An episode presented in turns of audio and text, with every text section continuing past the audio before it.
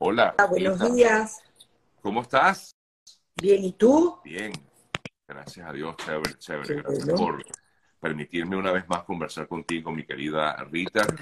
Eh, hoy tenemos un tema que me parece formidable, un poco hablar de la prosperidad. Dice que tú, dices tú que eres eh, fan de la prosperidad. Claro que sí, todos somos fans pero efectivamente muchos que creen o consideran que la prosperidad está directamente relacionada con la riqueza. Cuéntame tú. Sí. Este, me encantó el tema para hoy lunes que comenzamos la semana y, y, sabes, llenos de energía, después de haber tenido este, la reflexión y el descanso de la Semana Santa.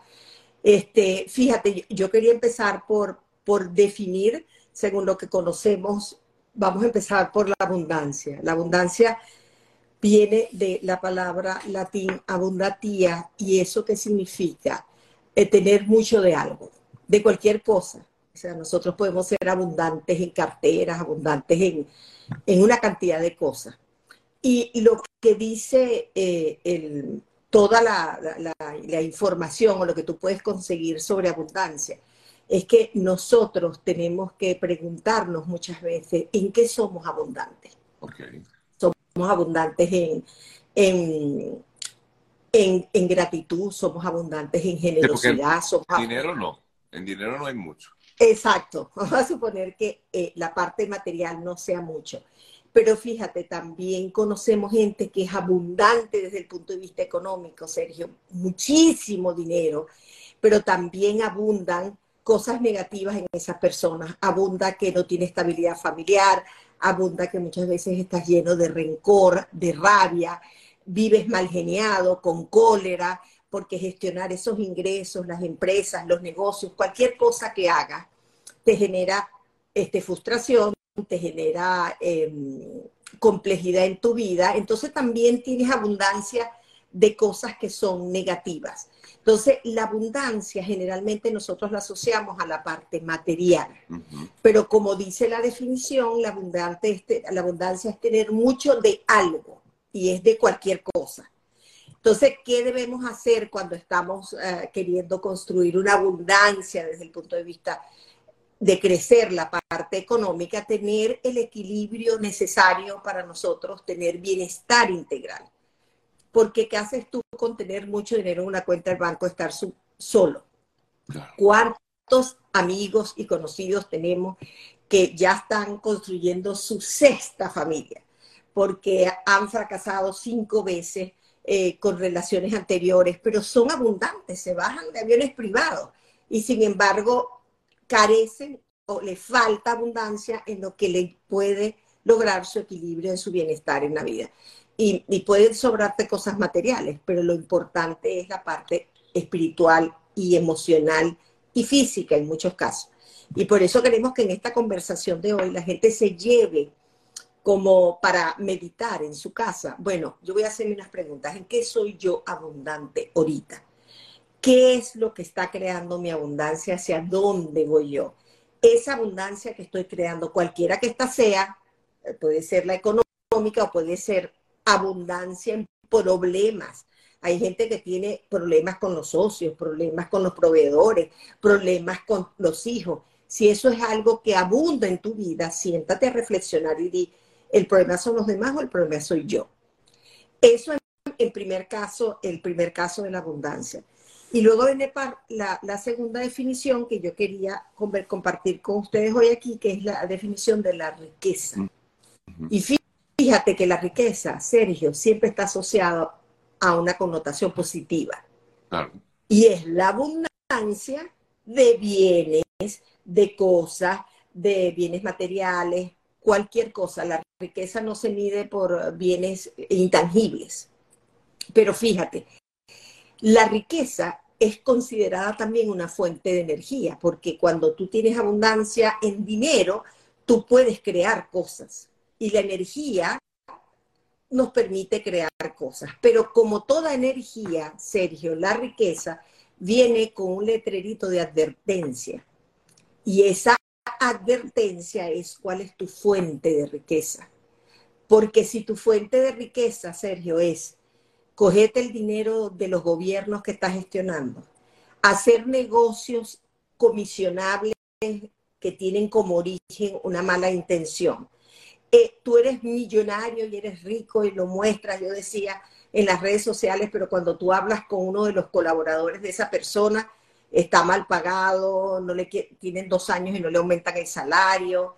Es decir, si tu riqueza está construida, que por eso las letritas chiquitas de la advertencia, tu riqueza se basa en, malas intenciones, en negocios turbios, en abusar de tus colaboradores, esa riqueza es karmática. Y tú vas a conocer gente que, que, tú, que ves que el dinero le entra, le entra, pero no hay un crecimiento sostenible.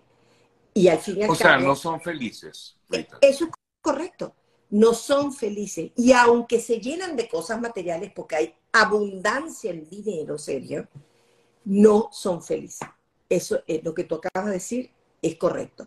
Entonces los vemos dando trastazos o los vemos con la necesidad de publicar, de comentar, de tomarme la foto montándome en el avión, pero mis colaboradores me ven también a través de esas redes, pero cuando me dicen que necesitan un ajuste o tienen una necesidad, yo no comparto esa riqueza. Y otra cosa, no hay riqueza o abundancia si tu entorno es pobre.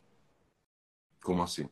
Bueno, si tú, si tú eres rico, eres abundante, pero entonces tú, yo voy a tu oficina y todos tus colaboradores están con carencias económicas, emocionales, ¿cómo tú eres próspero? Cuéntame cómo, cómo tú estás aquí arriba y esa prosperidad no permió en tu equipo de trabajo. O bueno, pero eso se, ve mucho, eso se ve mucho en los gobiernos, ¿no? Sobre todo. Eso es correcto. Mira los líderes de los gobiernos con esa abundancia, con esos aviones, con esas carteras y ese pueblo pasando necesidad y pasando trabajo. Ellos no tienen problemas con la salud, ellos tienen acceso a los mejores médicos, a las mejores tecnologías, pero su pueblo a qué tiene acceso.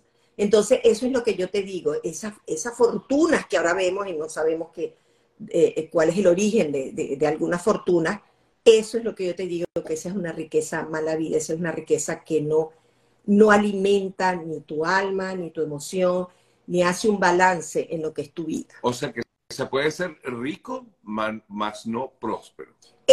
Eso es correcto, porque ahora vamos a hablar de la prosperidad y por eso es que yo amo la prosperidad, porque la prosperidad, Sergio, es un estado en tu vida. Y el estado tú lo vas nutriendo, muchas, a veces está mejor, a veces está, eh, no, mm, no, está tan bien, pues, pero la prosperidad viene de la palabra prosperita, que qué es lo que significa, lograste algo bueno, te moviste, progresaste, continúas en una prosperidad que permea en tu entorno, porque no necesariamente tiene que ver con la parte económica, es un bienestar integral.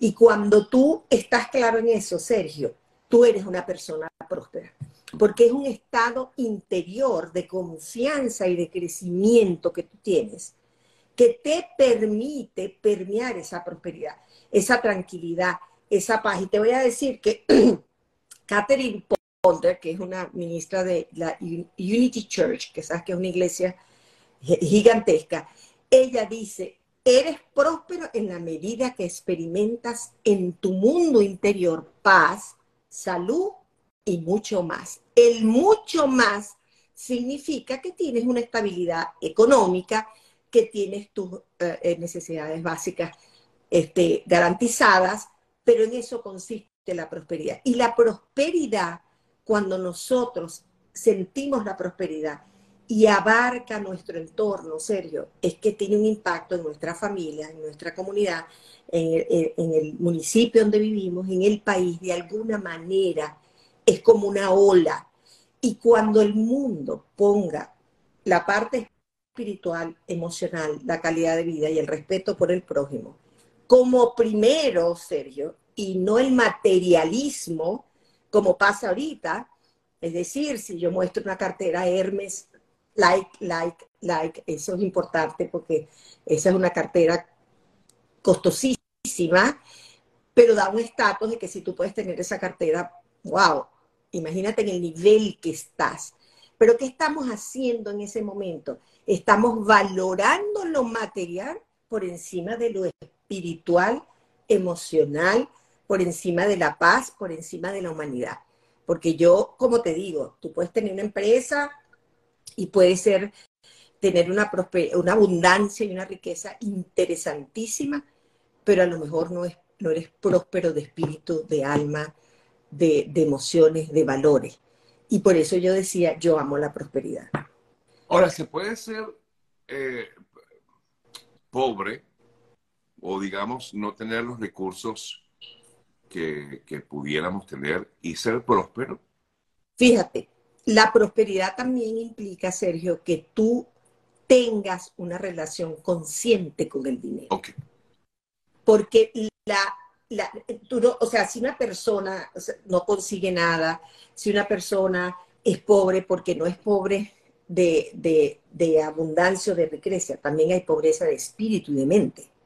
Entonces, la, la prosperidad, como es un balance integral en tu vida, trabaja el crecimiento y el progreso del ser humano. Entonces tú empiezas a tener una relación con el dinero, pero una relación de, respeto y de entender cuál es la función del dinero en tu vida. Y para que tú consigas y sigas prosperando, ¿verdad? En tu calidad de vida y en tu entorno. Entonces, muchas veces somos pobres de mente, somos pobres de espíritu. Eh, por ejemplo, los, pobres en, muchos de nuestros países, Sergio, conectan con mensajes que los que hacen es empobrecerlos más, porque su mente, su intelecto, su educación no les da para entender que sí, ellos tienen el control de su vida, ellos tienen el control de sus decisiones y que pueden elegir mejor. Entonces, en esa parte es bueno que aclaremos eh, que la prosperidad también tiene que ver con, un crecimiento y que tienes que cultivarlo y estar consciente de qué haces con el dinero, porque mira, hay, gente que es abundante y rica, pero también es abundante en deuda, abundante en, seguir con esa apariencia de que tiene un estatus, eh, tú sabes, que, vale la pena y, no, y eso no es así. Fíjate tú, aquí hay una persona que comenta algo y creo que encierra un poco el mensaje que quiere dar Rita. Dice alguien, eh, Francis creo que se llama, son pocas las personas que hoy día tienen prosperidad y dinero porque el dinero te cambia el corazón. Fíjate, súper importante. Me encantó, Francis. Gracias, porque esto tiene que ver con que si eres realmente próspera, entiendes la relación con el dinero. Y fíjate, Benjamin Franklin decía, rico no es el que tiene riqueza, Sergio, sino el que la puede disfrutar.